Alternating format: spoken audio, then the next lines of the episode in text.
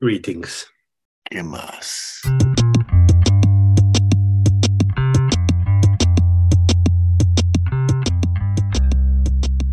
Desde hace meses tenía planeado el padrino de la primogénita viniera a visitar. Este, Ok. Yo creo que ustedes no se conocen, pero bueno, eso es una de esas pocas personas a quien les confié a mis hijas, ¿no? Incluyéndote. Habíamos cuadrado una fecha para mayo. Eh, y entonces tenía ya el plan montado así. Quizás una escapada para Lyon. O bueno, eso. Viendo a ver cómo hacemos, ¿no? También negociando con Mónica, este, Claro. cuánto tiempo, cuánto tiempo puedo dejarla sola con, con las cuatro fieras, ¿no? Sí. Este, o, I know. qué, o qué ayuda podríamos conseguir también, ¿no? Cuadrando a ver si conseguimos una niñera o algo así que pudiésemos pagar y tal, y ayudar a Mónica. Cuatro días antes de que, de que viniera Luis, Mónica se paró un día y dijo, no puedo pararme. Se jodió la espalda mal, Mm. mal jodida, que literalmente no podía moverse, ¿no? Bueno, the tables turned. Ah. Porque, porque entonces tuve que encargarme yo de las, de las cuatro. Fue como un martes la vaina, Luis llegaba el viernes. Fue, y ¿sabes? fue así, trabajar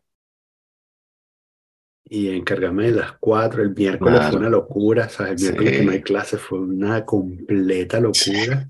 Sí.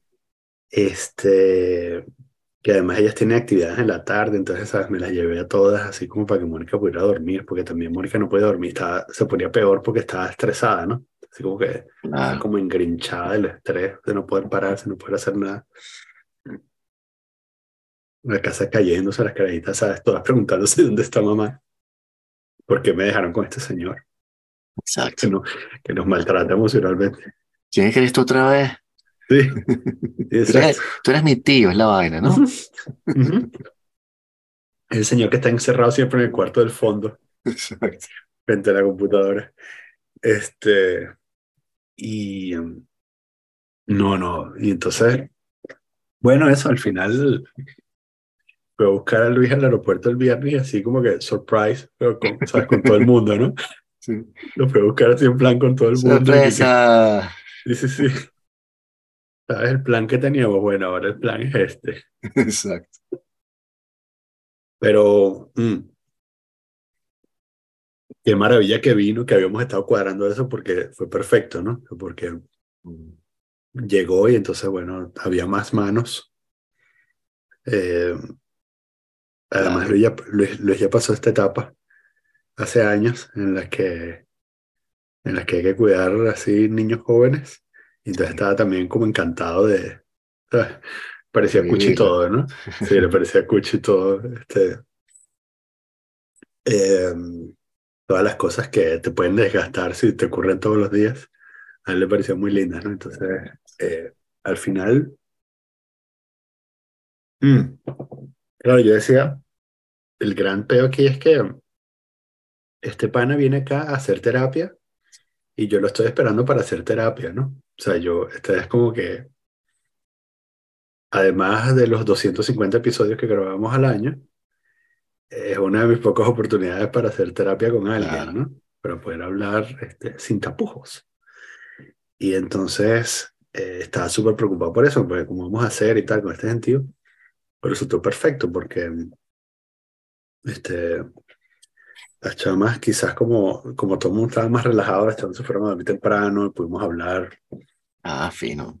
Este, y luego el, al día siguiente, que era el único día completo que iba a estar el sábado, nos fuimos a las terrazas esas de, de la bolsa, los, los viñedos esos, este, y echamos una caminata muy pinga por ahí y tal, y hablamos paja, hicimos un picnic con todas las chamas, ¿no? Con, Mónica la dejamos en casa durmiendo. Claro. Este, Mónica estuvo una semana jodida, bueno. estábamos cagados ya hacia el final, ¿Y el doctor qué dijo? O sea, le dijo que estaba acostada Eso. una semana. porque la llevamos el, la llevamos el, no, lo que te recomiendan es lo contrario, ¿no? Que hagas, que te muevas, pero lo, lo llevamos a, el viernes, el mismo día que llegó, en la, mañana la llevé a, una, a un centro ahí de, de track track, de una, Ok. una urgencia, una urgencia Osteopática. osteopática. Y entonces estábamos cagados porque también tenía como, como síntomas de algo que, que fuese algo en el hígado, o sea, el, del- Uh. el- de los riñones, perdón, el dolor que tenía, era como en los riñones. Mm, Entonces no sabíamos si ir a urgencias de, del hospital o urgencias, o una urgencia osteopática, ¿no? Entonces, pero fue perfecto porque le llamamos a esta urgencia osteopática, Mónica, Mónica dijo, mira, tengo esto y no sé si es algo en los riñones o una vena en la espalda. Y, y los tipos de la urgencia eh, osteopática le dijeron, no te preocupes, te vamos a hacer un examen ahorita. Entonces le hicieron el examen de orina y tal para ver si era, para descartar algo riñones, pero la, la manipularon y la pusieron peor. O sea, la No, mal, no. huevón. Doctor Chimbín. Sí, chamo, la jodieron, la jodieron, No. pero mal, mal, mal, la caraja llorando en la cama que no podía moverse. Coño, yo, soy- yo creo en la osteopatía, qué chimbo Sí, yo también, mal, yo también, estaba así, weón, como, como Gregorio Sanza ahí en la cama, weón. Y este, y, y eso, el domingo continuaba igualito. Eh, y entonces fue, otra vez el lunes para el mismo sitio, o sea, llamó así, me- mira, me jodiste. Y Sí. entonces me dijeron, no, bueno, vente. Y esta, y, y bueno, esa manipulación que le hicieron el, el- el lunes, sí la mejoró, ¿no? Segundo round. Pero igual estuvo, bueno, eso, una semana y un día, estuvo así jodida que yo estaba diciendo y que, bueno, ¿sabes? Porque además fui cancelando cosas en el trabajo, las cosas Claro. fueron rodando, una Sí. locura, ¿sabes? Escribiendo email a las 2 de la mañana para compensar y no sé qué vaina, cancelando reuniones por todos lados y tal. Este, y angustiado también porque, bueno, ¿será que esta caraja más nunca se paró de la cama, ¿no? También, ¿no? Pensando como que, como, este, ¿sabes? Agarramos las muletas que tengo allá abajo, las subí, entonces Mónica estaba como con muletas, caminando con muletas por la casa y tal. Este, dije, bueno, esto se jodió, pero no, afortunadamente este, se recuperó. Mm. Ahí me golpea. Pero bueno, es la acumulación de todo también. Es como, ¿sabes? No dormir durante dos años Claro. te va. No poder hacer deporte bien, o sea, estar como No en una hacer deporte, rutina, Sí, cargando bebés y tal, y amamantando, Sí, qué sí, sé yo, comiendo papilla. Sí, sí, sí. Sí, no Sí, está exacto. fácil. Sí, sí. Este, pero eso, estábamos súper cagados. Este, y para completar esa misma semana en la que se estaban arreglando las cosas, este, entonces la primogénita se rompió el- un dedo, se fracturó un dedo. Sí. Estaba en una de esas vainas, ese colegio que, ¿sabes? Que tiene esas cosas súper raras, eh, súper raras, cifrinas de, de, que todavía me sorprende, porque nosotros somos como los hijos del conserje, ¿no? Ellas son como los hijos del conserje, entonces, eh, que en plan, mm, tu, tu nivel no alcanza para estar en este colegio, pero de alguna manera estás allí, ¿no? Y entonces, eh, tienen, el colegio incluye, en, en vez de hacer educación física y perseguir una pelota en, en un patio, en un tierrero, como la gente normal, eh, cuando hace buen tiempo las llevan, las llevan al puerto a hacer clases de vela. Velerismo, claro. Sí. Y entonces, bueno, estaba súper emocionada. Y el primer día de vela y no sé qué cosa y tal. Y nada, estaba, estaba en el bote Sí. agar- eh, agarrándose del borde y chocó otro barco, chocó Sí. contra el barco de ella y le fracturó un dedo. Y no le dijeron que no, eso es lo primero y lo único que no puedes hacer es sacar las Lo manos del bote. exactamente, sí. Keep your hands inside the vehicle at all times. Exacto. Este, sí, se lo dijeron, pero bueno, nada. Y le chocó entonces, este, ¿en cuál dedo? ¿De qué mano? En el, en el anular izquierdo. Afortunadamente era el izquierdo, Ok. la derecha. Y Y nada más el anular, ¿no? Le agarró el, el meñique o también. sea, la, la agarró todos, pero, Ok. pero le fracturó el anular. Ok. Eh, y, estaba bien, o sea, las maestras y que bien, ¿sabes? Así como que llamaron a Mónica y que no te preocupes, Exacto. pero Mónica que, ah, no te preocupes, pero eh, Se le machucó la mano. sí, pues. se le machucó la mano, eh, pero no es nada. Y entonces Mónica, bueno, pásamela. Y entonces Mónica, que, ¿cómo te sientes? ¿Te duele? Ok, quiero que pongas el, el dedo que te duele al lado del, o- del mismo dedo de la otra mano. Claro. y dime si están iguales. Y entonces, y, mm, entonces la chama que, que lo vio y dijo, ay, no, me-", y en eso le quitaron el teléfono y la maestra y que, uy, mira, sí, está hinchado, quizás es mejor que la lleven al hospital. Y yo, bueno, sabes, tienes cinco Ah. horas con la carajita así, no, te- no habías hecho esa prueba tan sencilla de ver si el dedo estaba hinchado. A veces se hincha dentro de tiempo y tal, pero Sí, también. este, igual es bastante negligente solo concluir que no tiene nada porque, Claro. o sea, o sea, se le tiene que haber puesto morado de todos modos, ¿no lo tenía morado No. los otros? No estaba morado, podía No. moverlo completamente, Ah, podía sí. cerrar y abrir el puño. Mm, Una fractura Claro. pequeña, ¿no? Eh, y quizás también, bueno, eso, la adrenalina y también ir aguantando el dolor para no quedar mal con sus amigos, qué sé yo, este, porque yo la fui a buscar, ¿sabes? Salí corriendo a la oficina a buscarla, la busqué, le dije, ¿cómo estás? Abrísele la mano, quiero ver ese dedo, bueno, si está un poco hinchado, llamo a Mónica y le digo, no, yo, no, yo creo que está bien, me la voy a llevar para casa. Mm. Abro la puerta de la casa, entra la chamba y empieza a llorar. claro. A tenía todo el día, sea, tenía ocho horas aguantando ese momento, ¿no? Entonces, eso, Mónica la lleva al hospital y en efecto, fractura y tal. Verga. Este. mm. Medio negligente, entonces, o- medio una- negligente también ese hospital, porque le dijeron, bueno, te vamos a dejar la, una tablilla. la- la- no, el índice, el índice y el, y el pulgar para que puedas hacer la pinza. Y, Y los otros tres te los agarran en la, enfermera, las enfermeras y que, ya, y le enyesaron toda la mano. No. Sí. Este, total, pero bueno, ya las, justo la semana pasada fueron otra vez a, a hacer la revisión y le quitaron el yeso y le dejaron la tablilla nada más. Entonces le dejaron nada más el, el anular Verga. entablillado.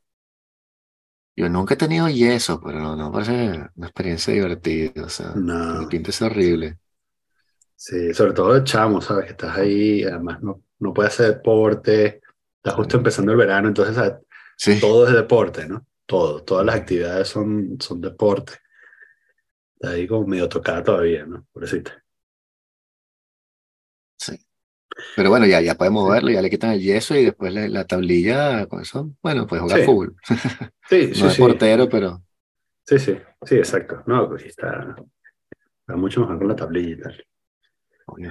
Este, sí, total que, bueno, eso ha estado acontecido, afortunadamente puras tonterías, ¿no? Pero bueno, Sí. it adds up, la Exacto. tontería. La tortura de la gota china. Sí, sí. sí. Este, sí, afortunadamente. Ah, bueno, y ayer, de hecho, exacto, porque todo esto, esta es la seguidilla, ¿no? El, eh, el- esta cosa de la, de la fractura además sucedió el día antes de que le fuésemos a celebrar su cumpleaños, que cumplió años hace Ah, unas sí. semanas y era justo el, le sucedió justo el día antes de su cumpleaños. Está todo el drama de que el día de su cumpleaños tal. Y como era el único fin de que teníamos como para, para hacer ese tipo de cosas, hicimos el cumpleaños de ella y el cumpleaños de tu hija al día siguiente, sábado y domingo. Ok. Así en, en, en plan kamikaze, vamos a, bien.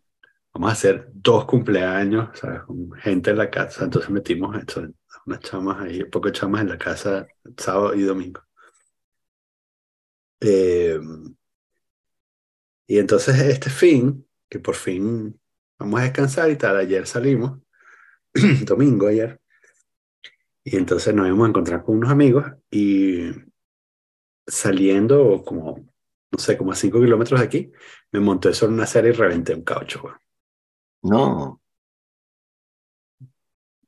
Entonces, no revientes un caucho en el monte en Francia un domingo.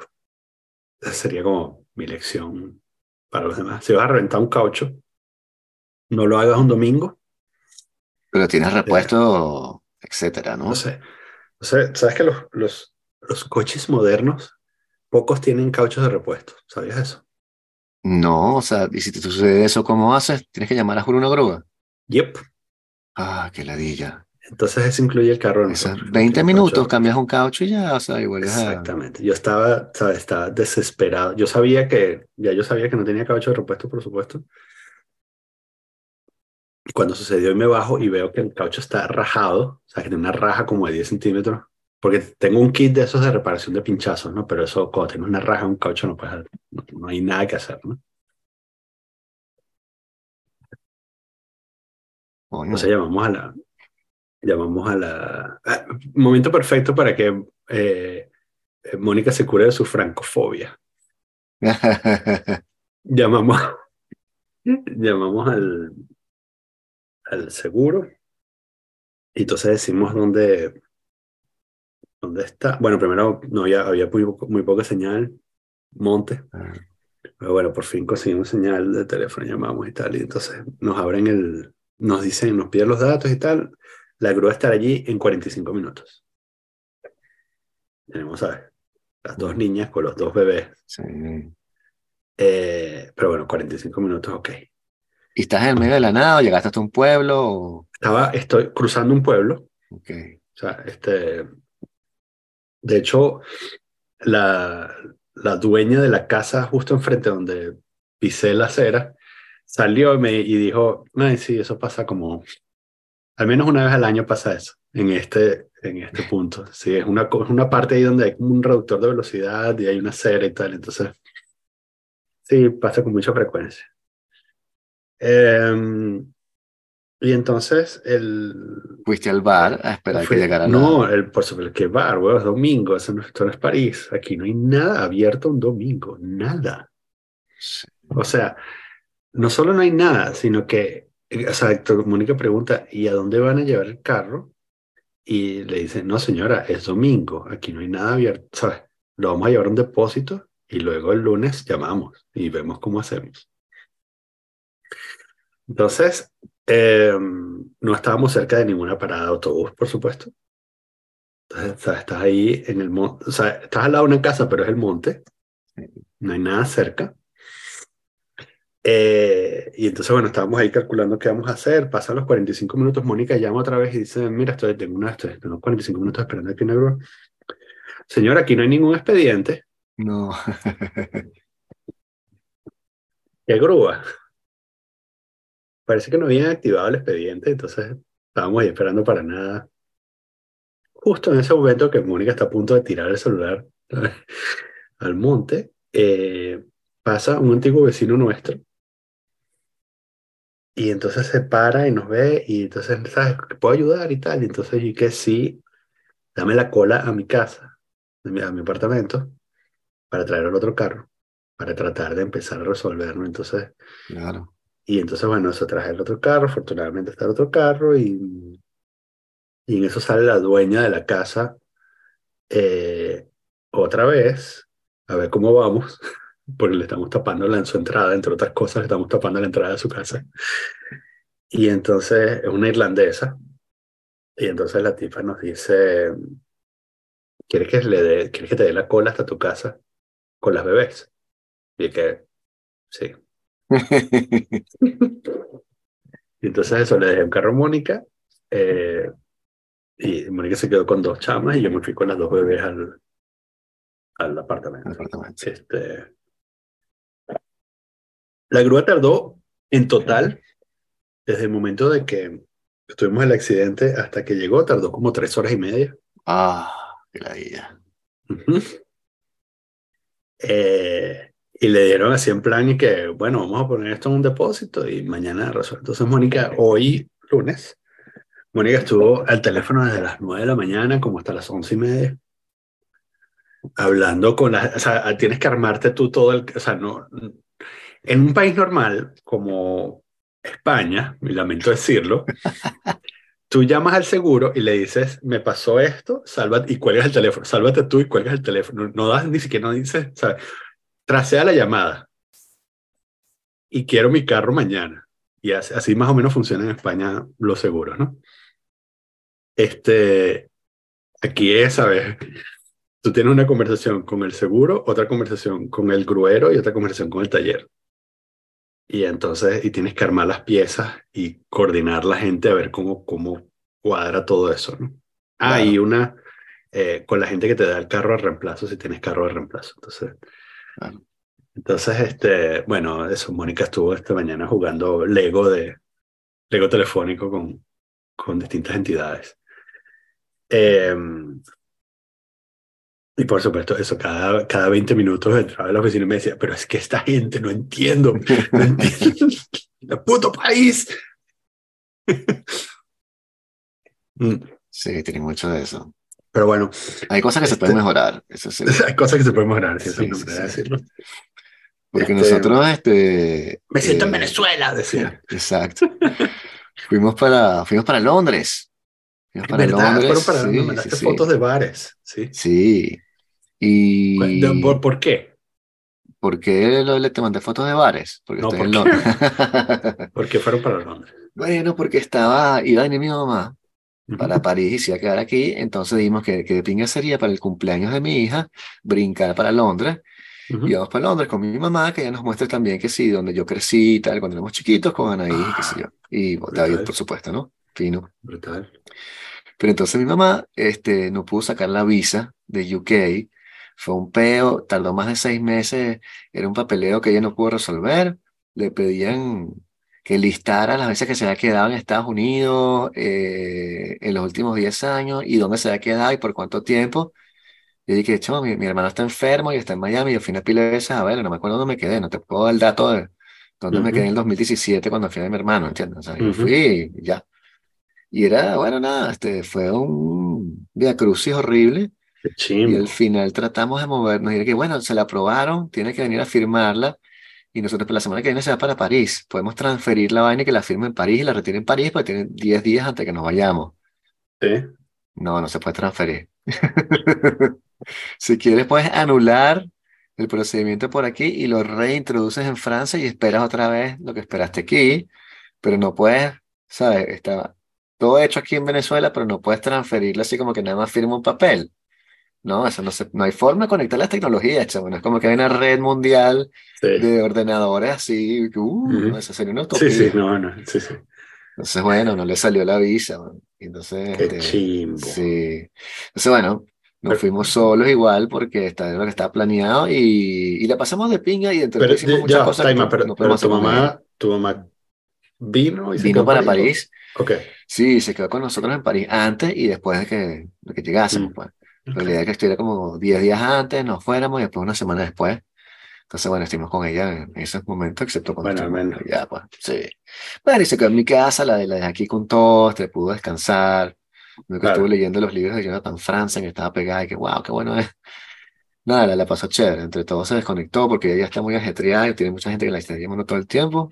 Mm. Y ese pedo venezolano de resolver todo el tiempo, tener que estar previendo cosas, hacer un fastidio. Mm. Y aquí no tiene que hacer nada de eso, ¿no? Y, este, y bueno, te pone en contacto también con este, los coloquialismos anecdóticos coloridos de Venezuela. Como que ella llega y me dice, entra al baño y me dice, disculpa, ¿puedo bajar la poseta? Y yo, ¿cómo que si puedes bajar la poseta? Sí, baja la poseta. Ah, no, porque en Venezuela tienes que preguntar si puedes bajar la poseta. Porque si sí, para claro. no tiene agua, le tranca la tubería una cosa así. Entonces, este, nada, me pareció súper lumpen. Después me dijo que, que, en casas donde no conocía a las personas era una pena preguntar si puede bajar la poseta. Es como nuevo. Bueno, el, el tema du jour uh -huh. en Venezuela, pues. Pero bueno, estuvo por aquí, la pasamos bien, la llamamos a bastantes restaurantes, compartió una con los chamos, la pasó chévere uh -huh. en ese sentido y lo que queríamos que hiciera. Pues. Claro. Sí. Entonces, eh, Londres. bueno, fuimos a Inglaterra, sí, sí, y me di cuenta después de todo este tralala que íbamos a estar durante la coronación de oh. Caco, Caco III. Entonces sí. fuiste, fuiste por eso entonces. Me di cuenta casi que en el Invitado. tren yendo y que, mierda, están como en cuatro días, vamos a estar allí. Mm. Y que, ah, ok. ¿Y no te pareció así en plan y que, por qué los hoteles están tan caros? no estaba tan caro. O sea, ah. nos quedamos en un sitio ahí eh, muy extraño que entrabas en la noche y había una señora que era como de, de, Tailandia o Filipinas, y después en el día era un tipo que era como de Pakistán o de, de la India. Y eran las únicas personas que veías y hablaban los dos un inglés todo quebrado ahí. Y era un hotel así muy entre comillas, ¿no? Que no tenía cortina, o sea, tenía una cortina, pero no, no tapa el sol. Entonces te entraba el sol en la mañana, en fin, bastante low class, pero bueno, es lo que queríamos. Teníamos cinco, cinco camas en la misma habitación, era con mi mamá. Ella fue la que nos llegó, pero bueno, nos quedamos ahí y este, y chamo, hay una vaina que hacen los ingleses que yo no sé cómo hacen. Eh, me hice la reflexión cuando estaba allá. Tú estás en el metro allá, en el underground, y no huele, no huele a pipí, no huele a orine. No sé cómo hacen. Tienen como una especie de solución mágica que en París no hemos dado con ella. Es que tú vas al metro y el metro está más o menos un poquito decente y limpio, chamo. Como que, wow, aquí no se ve como si hubiese vomitado alguien hace media hora. Sí.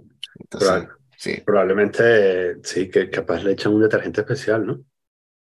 Quién sabe. Tiene ciertas ventajas. Andrea está, mi, mi, esposa, eh, por su lado derechoide, está haciendo elogios a las políticas anticlochar, ¿no? De allá. Este, las cosas estas como de vagos y maleantes. Porque es verdad que hay menos homeless, tú ves menos homeless sí los hay, pero mucho menos que aquí, y como menos fastidiosos y reivindicativos, como que aquí es como que es mi derecho estar en esta vaina y tú me tienes que ayudar porque qué clase de ser humano eres si no me ayudas, ¿no? Y entonces allá no sientes para nada eso. Estaba como que sí, aquí es un poco más ordenado, yo sí, Andrea, pero hay un costo ahí también social y humano que estás pagando con ordenar la ciudad de esa manera, ¿no? O sea, te cuento que la, gente es mucho menos libre en cierto sentido y este, mucha gente no puede vivir en Londres tampoco. Y los bares siguen cerrando a las 11, la cual pensé que ya habían superado eso, pero lo volvieron a poner, por lo visto, horrible. Entonces, bueno, no puedes tener una cosa sin la otra. Pero la pasamos fino. Chamo sé que tiene muchos parques, o estar con chamos es, chévere, tiene muchos espacios verdes, y hizo buen clima, lo cual es raro. Sí.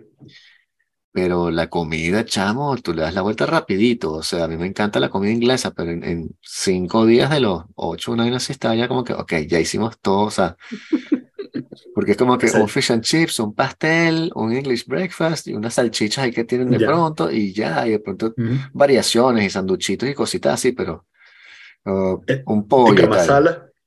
Sí, después vas con los hindúes, hicimos un hindú una vez. Este, y ese otro, otro restaurante. Si tienes burda de plata y quieres comer fusión, debe ser buenísimo Londres, pero la comida así de, de y la comida de base, chamo, o sea, no tiene vegetales. Que, vegetales, chico, papa frita, y te que no, no, vegetales papa frita. Está bien. Este, ¿Cuántas veces comiste fish and chips? Coño, fish and chips nada más uno, pero comí mm. también este pastel, mm. el, steak and ale pie. Coño, que es buenísimo. Y te lo sirven también como para fritas las coño madre. Mm. Ese estuvo burda bueno también, este, el English breakfast por supuesto, pero sí, comí comí también cochino, cosas, comí un poco de cosas, pero eso, es como que carne con papa, o cosas rostizadas, o fritas, o sea, como pesadón. Este, pues la pasamos fino, bueno, o sea, fuimos para allá y, este, y cuatro días antes de la coronación había gente acampando con carpas delante de Buckingham. Y que ustedes saben que la coronación no es afuera, ¿no? Que esto, eso es adentro, de, creo que Westminster, y tú lo que vas a ver es una carroza que pasa y ya. Y eso mm. dura tres segundos. Sí, los tipos ahí con una carpa y banderas y tal. Sí. Qué bola. ¿Y vieron algo? Nosotros lo vimos desde un pub. Mm y nuestros amigos, los que vimos, vimos algunos amigos del podcast, por cierto, que sí, bien pana, bien fino conocer a la gente en su propio ambiente. Hay gente que nos escucha en Londres. Sí. Wow. Y, este, y entonces me dijeron que toda esta gente estaba completamente en contra del rey. Y creo que es un fenómeno también como en Francia, como París contra el, lo que es la campaña, ¿no? La campiña. Que París es como pseudo izquierdoso, así progresista, y la campiña viene de derecha, así de, viejo francés. Entonces allá también como que, o sea, los de Londres detestan al rey, son súper europeos así, europeizantes, y el resto así, Brexit, dame mi rey, o sea, me encanta. Sí. Y entonces, este, ve a la gente también disfrazada con banderitas y cosas así, sombreritos. Y era extraño, el ambiente era de verdad medio ah, osado. Como que vestirte con una bandera de Inglaterra era como que algo del rey, entonces la gente en Londres Tenían mm. carteles que decían como que en un pop decía, no queremos un nuevo rey, queremos mejores salarios. Que bueno, o sea, ok, ah, fácil. Sí, sí. Sí. Y entonces, bueno, después vimos eso desde, un pop. Este, y bueno, la gente no reaccionaba más que eso. Yo estaba, yo estaba, yo me disculpaba cada rato porque me hacía risa de lo ridículo que fue el espectáculo. Entonces me da demasiada risa porque parecía en verdad una mise en scène. Como que el tipo lo, levantaban y le ponían como que una, batica de oro. Y después lo volvían a levantar y le ponían una capita de oro. Y después le traían unas vainas de oro y él las besaba, pero no se las ponía. Esas no, esas se las llevaban para allá. Y luego traían una, una cadena más y tal, y ahorita un anillo, ponte este, chamo. Y era tan tonto, y le ponen la corona y está como balanceada encima de su cabeza, sé que no es confortable, no es que puedes bailar así que, uh, tu, tu, tu, tu, se te cae esa vaina. Y lo tiene como puesta así equilibrada en la cabeza y le dan unos cetros, y tiene un cetro en cada rodilla, y hay uno más corto que otro, pero nunca entendí, pues no estamos escuchando. Y, este, y una orbe también tiene en algún momento una especie de orbe como un águila o esos ¿sabes? símbolos masónicos siempre son. Este, demasiado como que yo me reía cada rato cuando le di, o sea, ¡ay, la otra vaina! Entonces me, me, estaba disculpando con la gente del bar, pero nadie, nadie le parece ofender, gracias a Dios, porque lo, lo que no quería mm. ofender a la gente, siempre me da demasiada risa lo, o sea, lo, burocrático que es el, el ritual, o sea, lo, ritualístico. Pero, pero eso, o sea, o sea ¿quieres decir que te da vergüenza porque pensabas que la gente te estaba viendo que te reías de... Sí, que no me estaba burlando de él, era que me daba risa la situación, de la risa, extraña que era como que ustedes en serio están viendo esta vaina y esto es lo que ustedes interpretan como el poder, o sea, este carajo disfrazado como de, no sé, de sacerdote del siglo XIII, chamo, especie de druida ahí con una corona de oro y encima te dicen que no, él va a usar la corona de la reina no sé qué vaina hace 15 siglos porque esa fue la que le escogió, porque te puedes escoger la corona. Y, ay, Dios mío. Entonces, bueno, tenían también la lista de las personajes que aparecían. Y había unos que se llamaban, era una cosa como que Master of Dragons. Había un bicho que era como que Lord of the Red Keep, vainas así, de verdad, que era puro de Juego de Tronos. Y eran títulos de tipo que estaban en esa vaina que tú dices, what the fuck. ¿qué es esto? Pero sí, o sea, me encanta la, como teatro, es como hay que verlo. Mm. Claro. Sí, y además eso, que quizás es la última, ¿no? No, ¿tú crees que lo van a capital? Ah, la última coronación que ves. No, él está, está tiene que 78, ¿no? Bueno, suponte que dure 15 años más. Vas a estar vivo entre 15 años. Ay, pero de bola. Cuando vuelva a Londres, en 15 años otra vez. Cuando hagamos nuestro episodio número 3000. Este. El, ¿hiciste, ¿Hiciste el tour de tu infancia o no? Coño, no. ¿Robaste, unos tips ahí a tu mamá? De los mañeros, no busqué la vaina. Después, cuando llegamos a París, André, que no fuimos. Yo que, ay, sí, vamos a buscar la vaina. Y la puse en Google. Y la mierda quedaba como que a dos paradas de metro del hotel. No. y nos fuimos. Este, y llevaron los chamos, o sea, los llevaron a parques y tal, los llevaron a un sitio sí, Sí, sí, claro. Los parques son muy finos en Londres, es lo mejor, probablemente lo mejor, sobre todo para niños. Hicimos burda de parques, o sea, el St. James Park, el este, Hyde Park, el Holland Park, Regent Square, eh, casi que por donde pasabas, y no son parques como, hay que decir, ¿no? unos square, lo que llaman en París un square, que es un bichito chiquitico, como un kiosquito, ¿no? Donde tocaban el minué en 1920 esas fiesticas tontas. No, esto es un fucking parque que son como tres campos de fútbol, uno después de otro, de pura grama o árboles en la mitad de la fucking ciudad. Y todo dice que si pertenece al rey, entonces esto es para el rey, esto es del rey. Entonces no puedes tocar nada de esta vaina, no puedes construir ranchos, no puedes construir skyriser, lo que, no, este es un fucking parque en medio de la ciudad. Y además poner una laguna y hay cisnecitos que también son del rey. Y puedes tener este barquitos y tal y son bien de ping y tienes muchos animales también. Entonces, este, nos divertimos mucho con eso y fuimos a los museos, que también quería hacerlo con ellos, porque lo que sí hicimos fue los museos que yo me acordaba de mi infancia, que yo hacía allá. Porque yo cuando estaba allá tenía como la edad ahí, un poquito menos incluso. Entonces fuimos al Museo de Ciencias Naturales, que me encantaba. Sí. Y, este, y el Museo de Ciencias Tucú, que es arrechísimo también, que, que es súper interactivo y, este, y tienes presentaciones y tipos que hacen como magia con elementos químicos y te explican lo que son. Y los echamos fascinados. Yo les iba traduciendo rapidito en la oreja y tal. Y este, la pasaron fenomenal. Hicimos un simulador de vuelo de, F-14 que te montabas y tal. Sí, sí. Y era como lo recordaba, el de ciencias, ¿no? Este. Eh, más o menos. No tanto, sí, yo, yo recordaba mucho más impresionante, así como que estaba la ballena y la ballena estaba, pero yo ah, no la recordaba ni así ni de vaina. Pero, este, pero sí estaba la ballena. Okay. Este, y el de los dinosaurios ha mejorado burda. Mm. Está súper interactivo también, este, súper bien hecho y lleno de, también para chamo. O sea, una ciudad bastante interesante por ese mm. lado. Caminamos burda por ahí, fui también para el, el, Teatro Shakespeare. Mm. una foto con los chamos y tal, sí. Tienes burda artistas callejeros, en fin, Londres así cuando hace bonito en esta época, que un solecito, pero llovió un poquito nada más un día, lo cual es raro para él. Es súper agradable como ciudad, chamo. Ah, qué fino. Sí, sí, sí, lo pasamos súper bien. Y bueno, después regresamos a la rutina. Pero sí, sí. Jamás me, me habría imaginado que eso es un viaje para, para hacerlo con chamos. Para que tú veas, exacto. Para que tú veas que sí, es una... Yo creo que todo lo puedes como adaptar.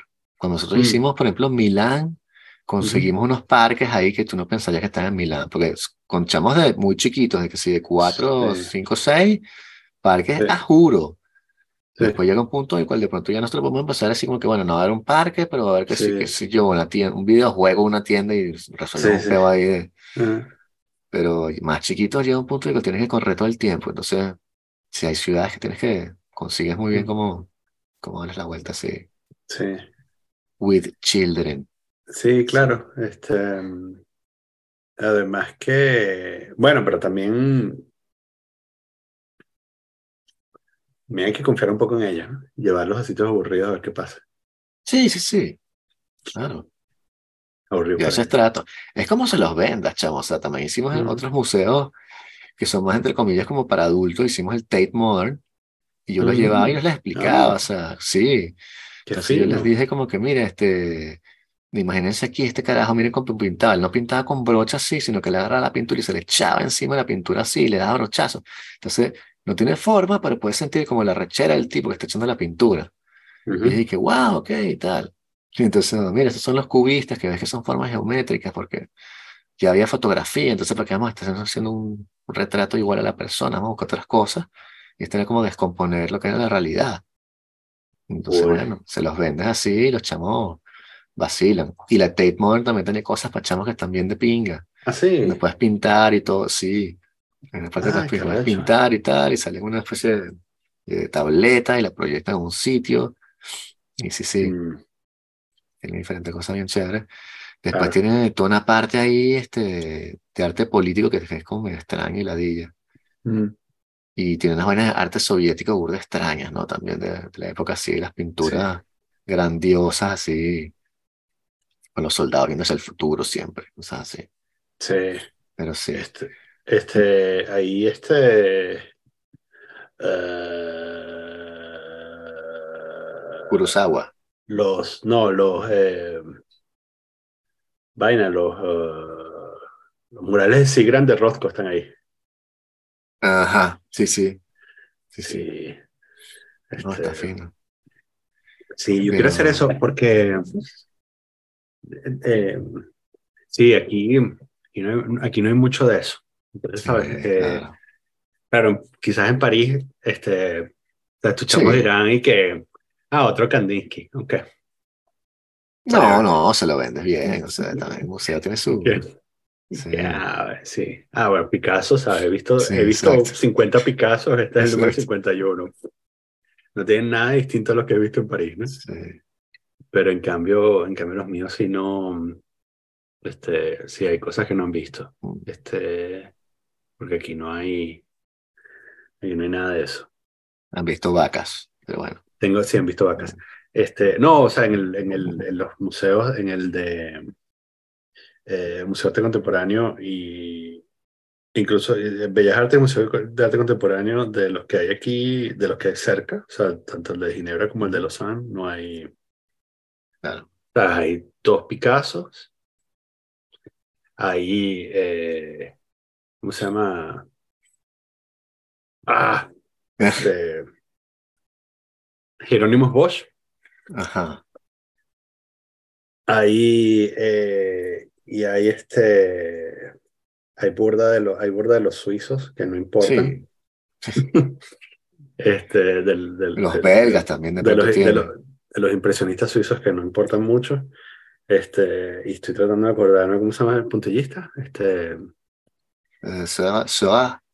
Sí, hay Sorat, hay un Sorat en el Museo de Arte Contemporáneo, el Museo de, Arte, de Bellas Artes de Este, entonces, bueno, X.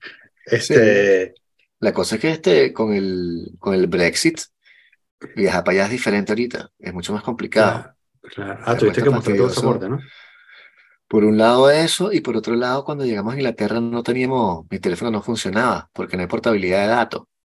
Entonces, este, sí, es como la prehistoria eso. O sea, sí, lo puse, lo te puse en 4G y que bueno, este datos, y que no, no, no, no recibí los datos para nada. Y me dijeron allá justamente que no, eso es por desde el Brexit, eso no hay portabilidad de datos en tu, tu teléfono Bouygues, no funciona aquí porque no hay un acuerdo, no sé qué tal que está firmado. Wow. Y nosotros, sí, chamo. Te sientes una, ligera desconexión. Sí. Este, mm, y, bueno. Pero, por cierto, paréntesis, eh, este, que, que, no dije, estoy hablando mal del, del, del, Museo de Bellas Artes, pero una cosa que tiene este Museo de Bellas Artes, que tienen pocos museos de Bellas Artes, es que tiene una armería arrechísima. Este, porque bueno, Suiza, el, hay todo un ala del, de la primera planta del museo que es una armería. Y están, ¿sabes? Mosquetes, pistolas, espadas. Este, y sí, es súper lindo. Eh, los chamos además les parece súper curioso porque no, son cosas que nunca han visto, ¿no? Bueno. Este. No, y los ingleses estaban arrechos, me decían que admiraban mucho a los franceses porque los franceses se rebelaban y decían que no al gobierno y manifestaban y tal. Y yo que, bueno, bien, entiendo, pero que están como celosos de que los ingleses y que no hacen nada, pues. Que se dejan que la gente se pasen por encima. Bueno, no, no sé para nada la situación, no la conozco para nada. Eh, pero eso lo, lo, me dijeron los panas que hablé. Y sin embargo es eso, ¿no? Porque cuando tú te das cuenta, la, la, el debate en Francia, o sea, hay que reformar. Es tonto decir que Francia se va a quedar sin reformarse. Entonces, a partir de allí, ponerse a manifestar de manera tan, tan dura y frontal, eh, no sé, parece una caricatura. Pero en otros países eh, me siento un poco como cuando Chávez, ¿sabes? Que Chávez de pronto decía vainas sobre Bush y todo el mundo, viste que el carajo Bush y tú dices, sí. pero miren Venezuela lo que está haciendo con los periodistas. Sí. Y que no, no, no, pero miren lo que le dijo a Bush, ¿sabes? Una cosa así. No sé. Sí, sí yo vi mucha, eh, eso, había mucha gente en mucha gente en internet, este, eso, diciendo eso de que que ojalá el resto del mundo fuese como los franceses. Sí, los españoles también están diciendo eso. Sí, sí, sí. Sí, sí, todos.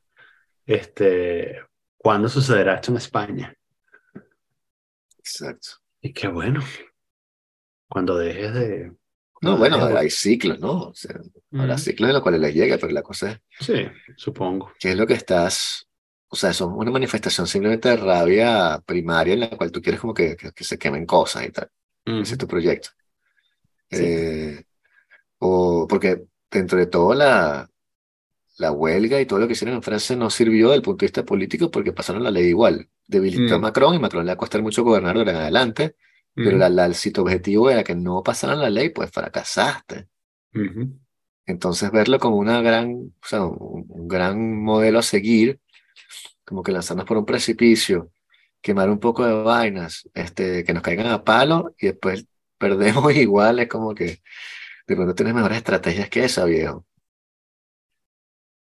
Sí, eh, también, bueno, estaba súper clara la instrumentalización de, de la masa por parte del poder político sí. que buscaba debilitar el gobierno de Macron, eh, vendiendo la idea de que había una oportunidad de, de ejercer un cambio.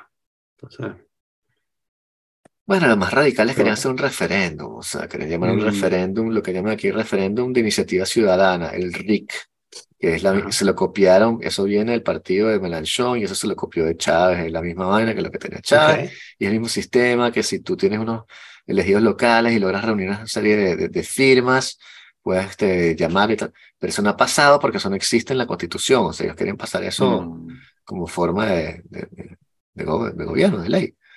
Nadie la aprobaba, entonces quería como que, bueno, vamos a implementarlo para que saquemos a Macron y te que no, no puedes votar la ley y tu suite aplicar la ley contra el presidente que ya estaba. O bueno, o no sé, o si puede, yo no sé nada de ley tampoco, pero es como extraño eh, como planteamiento, pues es súper radical. Esa, claro, pero esa es la más radical de todas, ¿no? Hay también otras alas que, que quisiera que se más diálogo y qué sé yo, que concertación y tienen sentido. Es capaz que lo más, lo más sensato. Pero las alas radicales aquí, como en todos los países que estamos viendo ahorita, están igual de, de incomunicadas, pues. O sea, la derecha, lo que no, no se confrontan, la derecha y la izquierda aquí no es que se caen a gritos de coñazo, aparte, solo las partes extremas, ¿no? La derecha extrema sí, con grupos minorías y tal, y la, izquierda extrema también, con, con los nazis, qué sé yo, los que llaman nazis, ¿no? Pero la gente aquí normalmente de izquierda a derecha simplemente no se habla y ya. O sea, mm. un tipo de derecha, te le empiezas a hablar cosas, tal, el tipo te dice, no, sí, pero y una vez que empiezas a insistir, no, ok, y ya, sí, no te dicen más nada, no discuten, pues. No hay esa voluntad de, como de, intercambiar, tanto izquierda como derecha. Y entonces también la, la conversación está como saboteada, si se quiere. ¿Tú crees que no hay... Eh, o sea, ¿tú crees que es, es una percepción tuya? ¿En la, la, televisión sucede lo mismo? La televisión se pelea, ¿no? Pero sí, hay, hay debates, hay debates. Quizás no sean... Eh, perdón, ¿tú crees que sea eh, que la gente está evitando el conflicto o que sencillamente no quiere yo creo que, que, intercambiar ideas? Que los dos lados creen que como el otro está tan meando fuera el perol, mm, que es como que sí, como que ¿para qué vas a hablar con ese carajo? o sea, este carajo sigue melanchón. Sí. ¿Para qué vas a hablar con ese carajo? A ese carajo le gusta Sarkozy o Macron. Sí. Le Pen. O, bueno, sí, exacto, Le Pen. Es como que... Incluso cosas, cosas que no eran obvias te las pintan ahora como, como malas, ¿no? Como que, pero es que es un nacionalista. Dice, bueno, pero ya va, no hay, no hay, o sea, nacionalista per se, en el sentido que el tipo quiera que se privilegien las exportaciones francesas que las del resto del mundo, no es una mala idea. Ahora, cerrar las fronteras es otro peo, eso no tiene nada que ver. Pero nada más decir que el tipo es nacionalista, ya lo pintan como neonazi. Y es también una extraña operación que han hecho, que han logrado hacer retóricamente después de Europa, ¿no? Cuando apareció Europa, eso fue uno de los discursos que se impuso. Si estabas en contra de Europa es que eras un nacionalista, entonces como una especie de nazi. Porque solamente la derecha se iba a oponer, que lo cual no sucedió, ¿no? Se, se puso un poco de gente, incluyendo Francia, que después pasaron por referéndum el, la adhesión de Francia a la Unión Europea, que fue positivo para Francia, pero la gente sigue creyendo que no. Entonces, este, no sé. Yo creo que, que la, la ilusión que teníamos mantenido de, que la política se hace con discurso y con el habla y con conceptos y teorías y qué sé yo, es una ilusión y ya nadie cree en eso, pues ya la gente no, cuando, cuando ves un debate, o sea, el candidato puede decir las barrabasadas más grandes del mundo, eh, i.e. Trump, y sin embargo es como que no, ese es mi gallo, porque hay algo que se mueve, o sea, unas sensaciones y sentimientos que se mueven ahí que son mucho más destructivos, pues. Y eso creo que entre todo es novedoso, ¿no? Y los fenómenos eso, que vamos a ver más de eso, más de Trump, más de Semur en Francia, o tipo de, de, payasos populistas, digamos. Porque es eso, mueve a la gente con cosas muy básicas y sensaciones así de, de, odio, de rechazo, de nacionalismo, te entiendo, tú sufres. Mm. Sí. Em, en Francia, una cosa, no, sé qué tanto puedas eh, explicar tú, este, pero a mí eh, siempre me ha traído, mm, perdón, me ha traído, me ha causado curiosidad, no ha traído, me ha causado curiosidad esta, la idea esta del gaullismo, ¿no? Pero, sí. De, de Gaulle, ¿no? De De Gaulle, sí. Pero que, mm, ¿Tú sabes algo de eso? Suficiente como para poder explicarme eh, cuál es la diferencia entre gaullismo y, y eh, centro derecha. bueno, no, o sea, estoy nadando fuera de mis aguas, ¿no? Como dicen okay, okay. Bueno, para eso tenemos. Pero claro, Pero eh, el golismo es lo que se instaura después de la Segunda Guerra Mundial, que es el periodo que se va a acabar con el mayo del 68. Después de mayo del 68 tienes el periodo como de la izquierda aquí, que hace más que todo Mitterrand.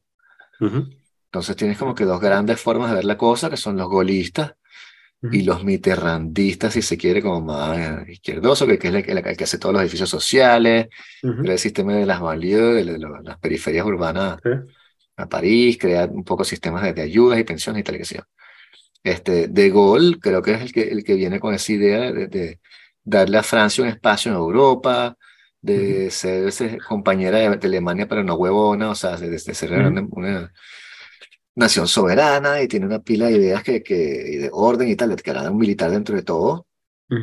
Y parece que era un genio, ¿no? Porque tiene los discursos de De Gaulle, entonces lo estudia aquí, los leen y tal, y parece que escribía bien. Eh, puso de, de, ministro de la Cultura, puso André Malraux. Entonces el tipo, o sea, y, hablaba con Sartre, o sea, era un militar que no como los chavistas de nosotros, no pueden ni ver un intelectual en pintura, salen corriendo. Este panel como lo contrario. Entonces, hay como un ideal ahí, una idea de, de, creo que de bonanza postguerra. Francia empieza como a desarrollarse, este, orden, patria, progreso, nación, ta, ganamos la guerra. Todo eso como que se, se une al mito este del, del golismo, pues. Así entiendo yo. Ok. Sí, sería como un, beta, betancurtismo, algo así, ¿no? Está bueno eso. Sí. Ok. Sí, porque eh, eso, a mí lo que me, lo que me confunde es que sé que también que hay como un componente social, ¿no? O sea, hay como una, una corriente de, uh, una corriente de una dimensión social al golismo también, ¿no? O sea, que no es una, no es una corriente típica nacionalista de derechas, sino que tiene, este, Sí, sí tienes, componentes que son admirados por la izquierda, pero ningún izquierdista aquí te diría que, que, le, que le gusta de gol. Mm. O sea, te diría que le gusta de gol durante la resistencia o cosas así, que el tipo está en Inglaterra. Buenísimo. Cuando viene para Francia empieza a gobernar, es como que no. Este, este solo crítica.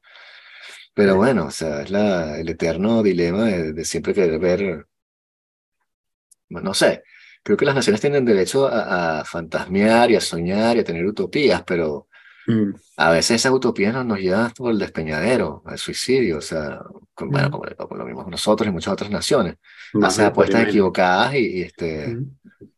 y cómo se después, entonces, eh, bueno. Ya veremos qué sucede en Francia, pero eso no está claro. Este, lo que, o sea, Macron supongo que él quisiera, que, que, que, es lo que puede hacer, no se puede volver a lanzar, entonces él va a poner, poner que a un Dolphin ahí, puede ser que sea el ministro del Interior, supongo. Este, y lo que lo va a decir es que sea contra Marine Le Pen para que ganen otra vez con el cuento de que hay que salvar para la patria.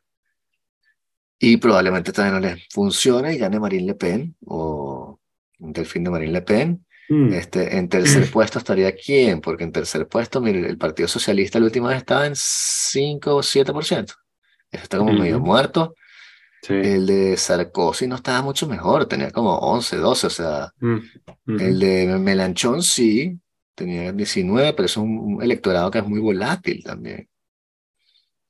Entonces, no sé quién quedaría en tercer lugar, capaz que eso es que quedaría un Melanchón en tercer, cuarto lugar. Pero es que Melanchón es un fenómeno de, de, de, ciudades, Melanchón es un carajo que, o sea, fuera de la ciudad nadie va a botar un gritón ahí maoísta, o sea, no tiene sentido. Entonces, sí, creo que sería eso, o sea, el partido, el incumbent party contra la derecha extrema, o sea, en esta fecha, ¿no? En el 2027 la elección, creo, algo así, no me acuerdo cuándo Sí, sí. Pero así como estamos ahorita, sería... Es tan lejos, falta que jode, bueno. Sí. además que eso, seguro, el próximo presidente de Francia tiene que ser 12 años ahorita. Sí. Y que Macron está quemado y no va a poder gobernar más porque se quemó todo su capital político con su reforma del coño. Entonces, hace cuatro años de que de nada de mm. visitas internacionales y tal, y supongo que sí, ¿no? Chamo, stand with Ukraine. este, Elon. Sí, stand with Ukraine. Este, este tipo, eh, el ministro del Interior, tiene 40, una vaina así, bueno. Nació en el 80 y algo. Ah, sí, es más joven que yo, pero sé cómo más gastado. lo que sé tiene canas, pero, pero ese pana es mucho menor que nosotros. Ah, ok. Sí, que siempre estamos vestidos formal y tal. Sí, bueno, de hermana no le gusta mucho a la gente porque es el ministro del Interior, que siempre como que le, cae a palazos a, la, a los protestantes, como dicen aquí. Eh, capaz que no sea él, pero tendrá que ser lógicamente alguien que salga, no sé, del partido del poder, ¿no? Claro, sí, sí, sí. Si no, sí, arrasa la derecha extrema, o sea. Sí, no sé, ya veremos, o sea, donde un gobierno de, Porque Europa es burda de loca, yo, yo, me he dado cuenta de eso, pero aquí también hay que pasar una ley, el tipo la escribe y al día siguiente la aplican, ¿no? no es así como que si Marine Le Pen pasa una ley y dice, mira, a partir de mañana nadie que venga de Venezuela puede quedarse aquí más de 10 días, eso créeme que el, cuando lo firmen al día siguiente te van a llamar y mira, para, este, tiene que irse tu tuyo y tal, o sea. Mm. Sí, sí, o sea, es muy radical el cambio. Mm. Y después nos quitan las leyes, lo cual también tiene su sentido bueno. Las 35 horas, que es lo que nos da chance de tener más vacaciones por semana, por, por mes, acumulas las 4 horas que haces de más por semana y después te las pagan en vacaciones. Es arrechísimo. Este, eso lo puso la izquierda y no la puedo quitar. La derecha siempre que quiere que trabajen más y tal, pero la gente que no, no, no, yo más que te las 35 horas, eso está de pinga, este, tenemos vacaciones, no nos vas a joder. Entonces también, también es bueno que tengas un poco más resistencia a veces. Sí. Bueno, es eso, ¿no? Eh, bueno, en todos lados es así, ¿no? En todos lados, perdón, donde, sí, en todos lados de Europa, quería decir. Este, porque fue aquello de la de, que son beneficios adquiridos y tal, eso no lo puedes echar nunca, ¿no? Sí, que el retiro se supone que era un beneficio adquirido, ese es el problema. Ah, buen punto. Pero... Bueno, pero ¿qué te están quitando el retiro? Que sencillamente están diciendo, lo vamos a hacer un poquito así, pero un poco después. Sí, eso. Sí, pero espera dos años. Sí, es todo un tema. Y también entiendo a la gente que dice, no, yo quiero trabajar hasta los 58 y después de vivir mi vida. Perfecto, todos los viejos, yo también. Pero es que me parece que la, cuenta no da, ese es el problema. Que si fuera por mí, yo dejo trabajar ahorita. Bueno, ¿por qué no? Ponme el retiro ahorita, o sea, yo otra cosa. Pero no se puede, o sea. En fin. Deberíamos eso, importar este, trabajadores ilegales. Sí, pero este, eso, lanzamos un partido que, que, pone, cuyo único plan es retirar a la gente de los 40, ¿no? así. Eso. Ese es nuestro único plan. Bueno, ya Vamos a, vamos a traer a 10 millones de personas que van a trabajar por nosotros. Esos van a ser el motor del salario básico universal. Va a ser así como en la, como en, en este, ¿cómo se llama? Snowpiercer, que tienen a los niñitos metidos dentro del motor. Bueno, va a ser así. no levantes la tapa porque vas a ver ese montón. Un montón de inmigrantes trabajando. Este, disfruta tu salario mínimo universal. Exacto. Esa es una manera. Pasa que la gente no lo quiere, no lo quiere, prefiere este, comprar sus iPhones con metales raros, este, fabricados por, por, niños explotados en África. Este, pero dicen, no, me parece que no es ético importar inmigrantes para que nos mantengan. No, después tuitean cosas woke en el teléfono. ¿Cómo es posible que haya niños esclavos en África? eh... Enviadas mi iPhone.